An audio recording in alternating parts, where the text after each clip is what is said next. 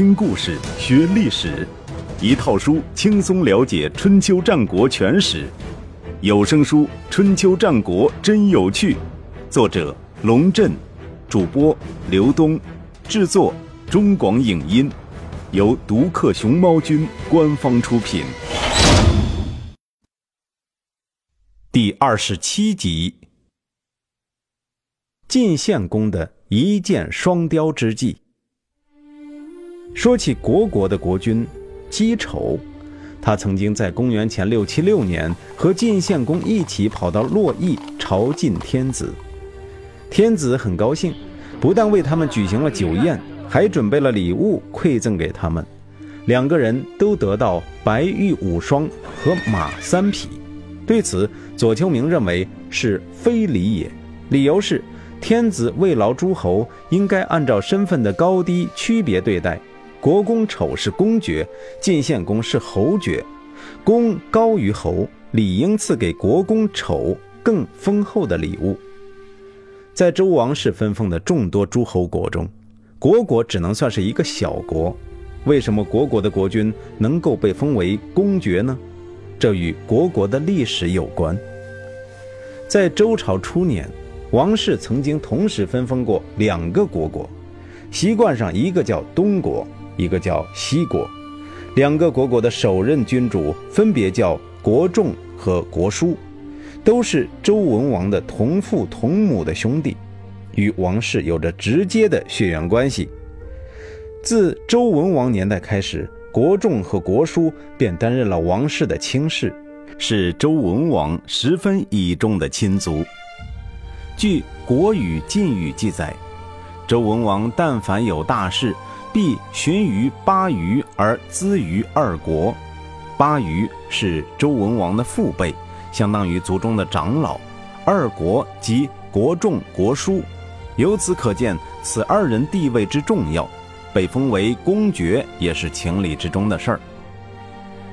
二国的后人在周朝的历史上也曾经多次担任王室卿士，如周厉王时期的国公长父。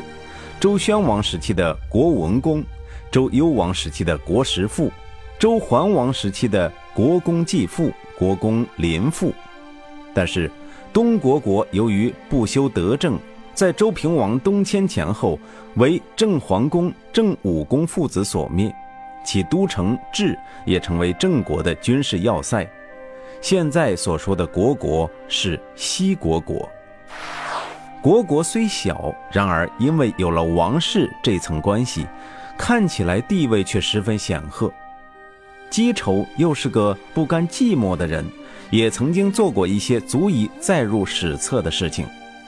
公元前六七三年，他与郑立公一道保护周惠王杀入王城，平定了王子颓之乱。周惠王把自己用的酒爵赐给他。这在当时是相当隆重的礼遇。公元前六六九年，晋献公用弑伪之计，消灭了盘踞在曲沃的桓庄之族，少数漏网之鱼逃到了虢国，鼓动姬丑为他们打抱不平。公元前六六八年，姬丑不顾国力薄弱，两次发动对晋战争，公然以弱攻强，干涉晋国内政。当时，晋献公就想反击虢国，侍卫劝说道：“国公为人骄傲自大，如果军事上取得胜利，必定更加不自量力，成天想着打仗的事儿，而不顾国计民生，从而失去国民的支持。那时候，我们再讨伐他，就算他想抵抗，又有谁愿意为他卖命呢？礼乐慈爱、休养生息，是蓄养战斗力的根本。”而国公穷兵黩武、挥霍无度，用不了多久就会捉襟见肘、不堪一击的。晋献公听了侍卫的话，暂时放弃了打击国国的念头。公元前六六四年，周天子命虢国讨伐叛乱的王室大夫樊皮，姬仇欣然前往，带兵攻入樊城，将樊皮活捉回洛邑。公元前六六二年秋天。虢国发生了一次灵异事件，有一位神仙降临到了虢国的深地，这一消息引起了全国轰动。不久连周天子都知道了。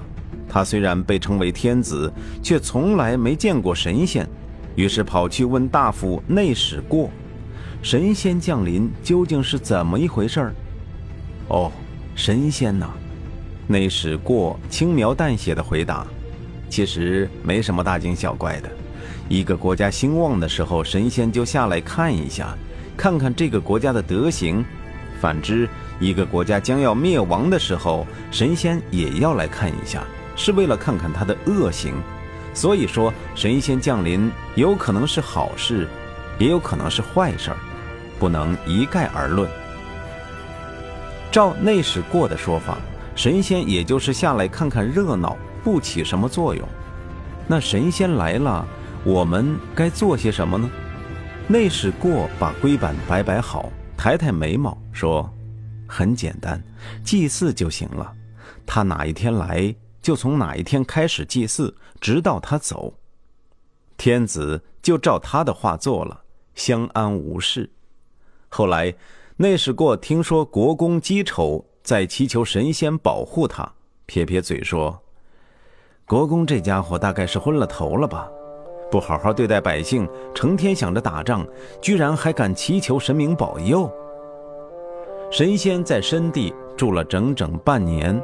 姬丑高兴得不得了，派祝应、宗屈、史寅等人殷勤祭祀，并向神仙祈求赐予土地。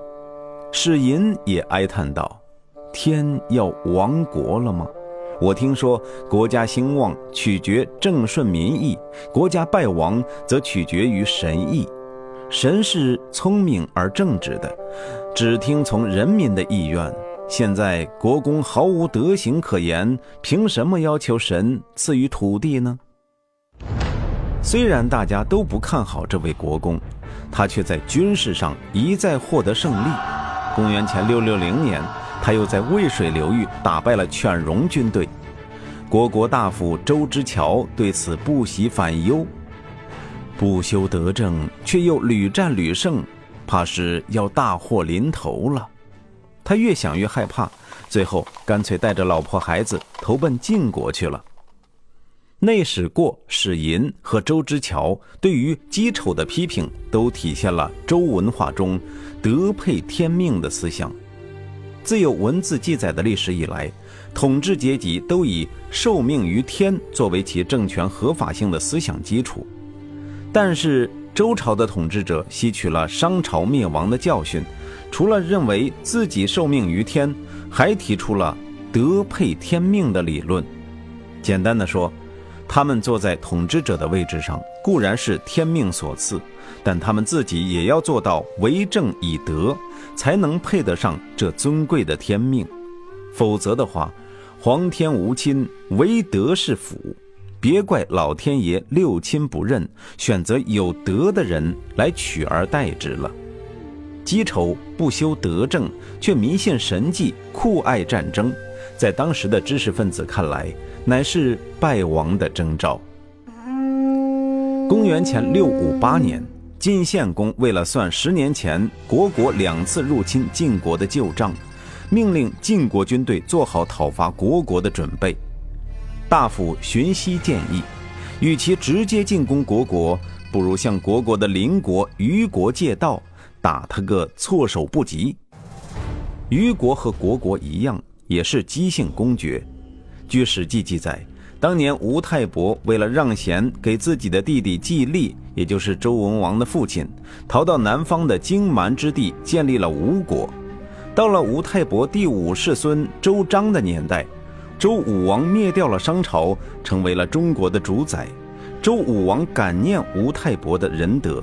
在大封诸侯的时候，派人把失散多年的亲戚周章找来，除了正式承认吴国的合法性，还将周章的弟弟于仲封到中原，建立了虞国。晋献公也觉得借道于虞国是一条好计，但是对其可行性表示怀疑。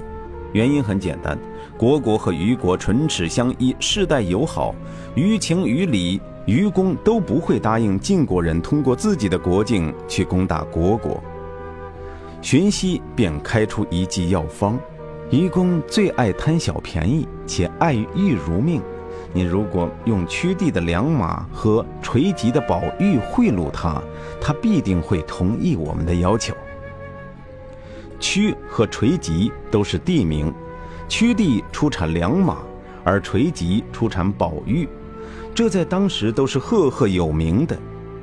晋献公听了这个建议，面露难色，小气巴拉地说：“荀大夫，这两样东西，可都是我的宝贝哦。”荀息笑了笑，摆摆手说：“假如得以借到虞国，这些宝贝就像存在外府一样安全。外府就是外部仓库。荀息言下之意，只要可以从虞国借到灭国，则顺势吞并虞国也是举手之劳。这些宝物放在虞国和放在国内没有什么区别。”晋献公还是不放心，说。虞国有公之奇这样的人物，他肯定会劝谏愚公不答应咱们的请求，言之何意？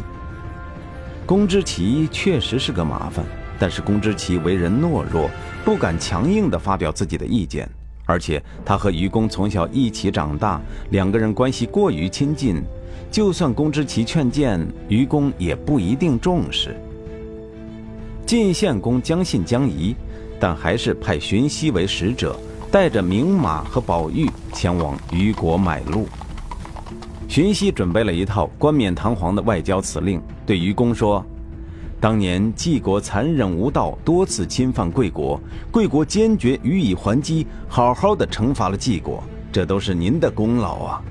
今天国国和当年的晋国一样残忍无道，多次骚扰我晋国南部边境，请允许我国借道贵国，以讨伐国国之罪。”荀息这寥寥几句话说得很有水平，他先回顾了愚公最为得意的历史，给愚公戴上了一顶高帽子，让他飘飘然觉得自己很了不起，又将晋国讨伐国国比拟于当年愚公惩罚晋国，唤起愚公的同情和好胜之心，最后才表达实质性的愿望，提出借道虞国的请求。愚公见了荀息带来的名马宝玉，本来就很高兴，加上被荀息这几句马屁一拍，立刻怦然心动，不仅表示同意晋国的请求，更主动要求以虞军作为晋军先导，共同讨伐国国。对此，公之奇果然提出了反对意见，果然反对无效。公元前六五八年夏天。晋国派李克、荀息带领部队与虞军会合，攻占了国国的夏阳。在春秋的记载中，对于这段历史是这样描述的：虞师、晋师灭夏阳。左丘明老先生说，之所以将虞国排到晋国的前面，是批评虞公贪图贿赂、见利忘义。然而，就在这一年。国公姬丑居然又在桑田打败了犬戎，晋国大夫卜彦对此评论：“国国必定要灭亡了，丢了夏阳不反思自己做错了什么，现在又有了战功，这是老天爷不给他反思的机会，让他一步一步滑向深渊呐。”对国国的战争暂告一段落。李基又催着晋献公考虑立奚齐为大子的事儿了。站在晋献公的立场上，真的有那么强烈的愿望要废除申生的大子地位吗？我看未必。首先，他和申生毕竟有多年的父子之情，申生的母亲齐姜也曾经深得晋献公宠爱，否则申生也不会早早的被立为大子。其次，申生为人谨慎，有德有能，在朝野之间均有良好的口碑，由他来继承晋国的大业，乃是众望所归。晋献公对这个儿子各方面的表现，应该是十分满意的。如果没有利基这一因素，他恐怕绝不会考虑更换大子的事儿。再者，就算晋献公真的很想立西齐为大子，他也要认真考虑一个实际的问题。他已经很老了，如果某一天撒手而去，西岐尚是一懵懂少年，能否治国安邦尚且不说，会不会被他的哥哥们取而代之，小命不保，都很难预料。前些年发生在鲁国的接二连三的弑君事情，就是前车之鉴呢。综上所述，晋献公或许曾经有过要费力申生的念头，但那很可能只在一瞬间，那阵冲动一过。他便将这事儿给搁下来。